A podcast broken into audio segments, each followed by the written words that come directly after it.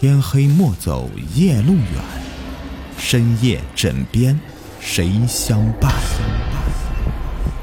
欢迎收听《灵异鬼事》，本节目由喜马拉雅独家播出。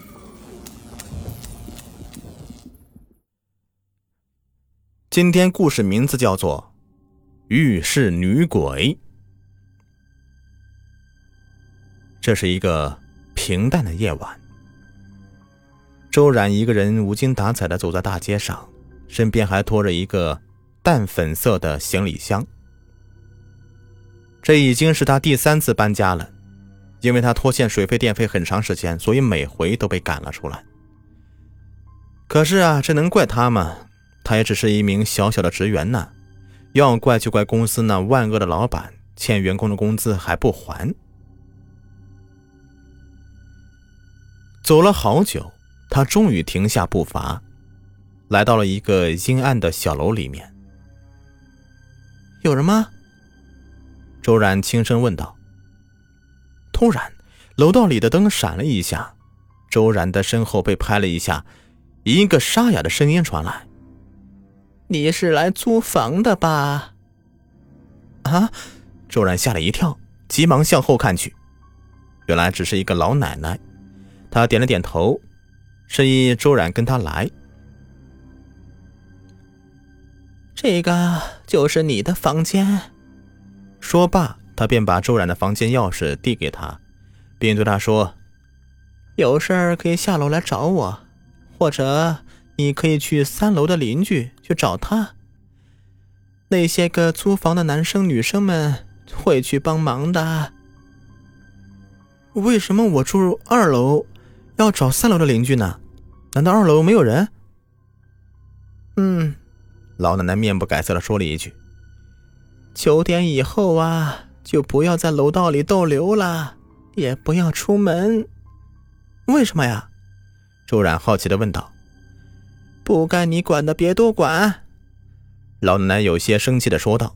“哦。”周冉轻轻的回答一声，他也知道这只是一个租客而已。不能问那么多。老奶奶并没有在意这些，只是诡异的笑了笑，然后就离开了。周然看着他走以后，用钥匙打开房门。他急忙捂住鼻子，好呛啊！看起来很久没有人住了。他喃喃自语道：“不过好在周然是一个勤奋的女孩。”而且家具看起来也不算太破，不一会儿，周冉就铺好了床，使房间看起来焕然一新。周冉累得软软的趴在床上，昏睡了过去。隐约中，他听到了嗖嗖声，声音越来越大，吵得周冉睡不下去了。他迷迷糊糊的来到卫生间，他看到卫生间的浴缸上的淋浴器开了。他揉了揉昏睡的眼睛，瞬间清醒了过来。明明是进来的时候关注了的呀。周然有些好奇的想着，不过他以为只是调水系统不合适，并没有多想，关掉淋浴器，继续倒在床上睡了过去。一阵手机铃声响起，周然有些烦躁的关闭铃声。突然，他猛地醒了过来，发现现在是已经是早上十点了，他上班迟到了。他火急火燎的洗漱完毕以后，走进公司。刚进公司，却发现同事们都在盯他看，周然就知道一定是有什么不好的事情要发生了。果然，当他刚坐下去之后，老板就朝他走过来了。周然，迟到两小时啊！算你是第一次啊，所以今天晚上就加班到十点吧。周然在想起老奶奶说的话，但他又不敢再反抗老板，只好默默点头。加完班以后，他几乎是从办公室里爬着出来的。小路上阴风阵阵，他只想快点回到家里去。可是，当他到楼下的时候，又想起老奶奶说的话了：九点之后不要在楼道里逗留，也不要走。周然颤颤的走向二楼，一步一步，脚步声都很真实。楼道里的灯忽闪忽闪的，就在他刚踏上二楼楼道时，灯灭了。他只好慢慢摸索着走，拿起手机想要用灯光照亮一点这幽暗的地方，却发现手机不知什么时候没电了。他越走越觉得诡异，记忆中这楼道明明是很短的呀，怎么今天走了好久都没有走回家呢？渐渐的，周然像是在两边门靠近，又发现当他走进一扇门时，那里面就会立刻传过来松树声。可是老奶奶明明说过这二楼没有人的呀。突然，从周然身后跑过去一个拿着手电筒的女孩，由于害怕，周然跟女孩跑了上去。跑着跑着，女孩在一处门前消失不见了。周然立在门口。才发现那是他家。他颤颤巍巍的拿出钥匙，在犹豫到底要不要开门。良久，他下定决心，准备把门开开。他一直都不相信这世间有鬼魂的存在。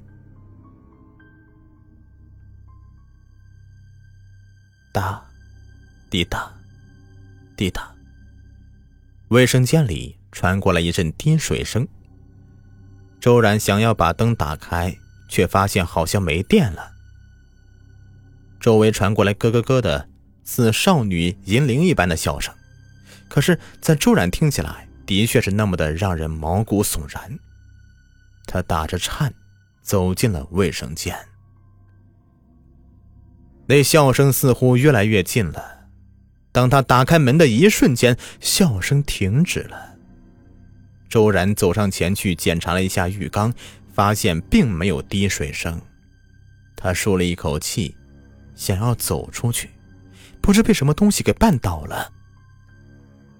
他慢慢爬起来一看，是少女的头发，正在从身后蔓延开来。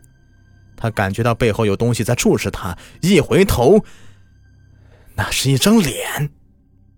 脸部的一半被泡得发白，一半被烧得焦黑，极不匀称。突然，少女笑了几声，一下子和周冉站到一起，吓得他是晕了过去。当周冉再醒来的时候，他正位于那个滴水的浴缸里，他惊叹道：“这只是一场梦。”可是当他看到地上那团黑发时，他脸上表情扭曲了，飞速的跑到楼上找邻居帮忙。可是他无论是敲哪一扇门，都是没有人响应。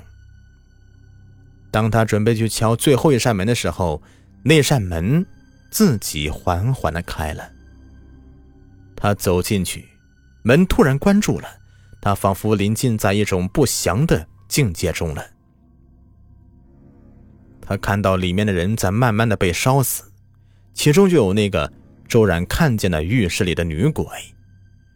突然，场景又一转换，那些人向周然伸出手，周然被吓到了，连忙跑到了卧室，反锁住门，躲在衣柜里瑟瑟发抖。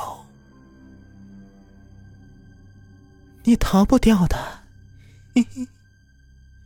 许多个声音叫唤着，并且敲着卧室的门。过了一会儿，门不响了。周然以为他们都走了，突然衣柜被打开了，一张张白色浮肿的脸和黑色烧焦的脸交杂在一起。他也不知道是哪里来了一股力量，直接从衣柜里冲出去，站到窗子上跳下去。当周然再次醒来的时候，他躺在大街上。原本的小楼已经不见了，取而代之的是一处荒地。与这繁华的大都市极不协调。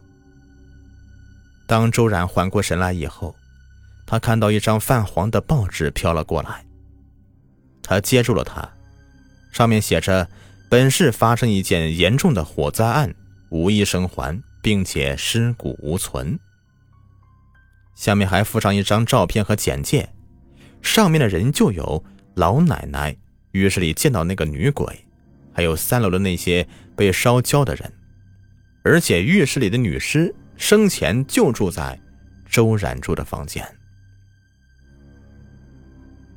正在周冉庆幸自己躲过这一劫的时候，他却没有看到照片里的人对他诡异的笑着，并且慢慢的伸出了双手。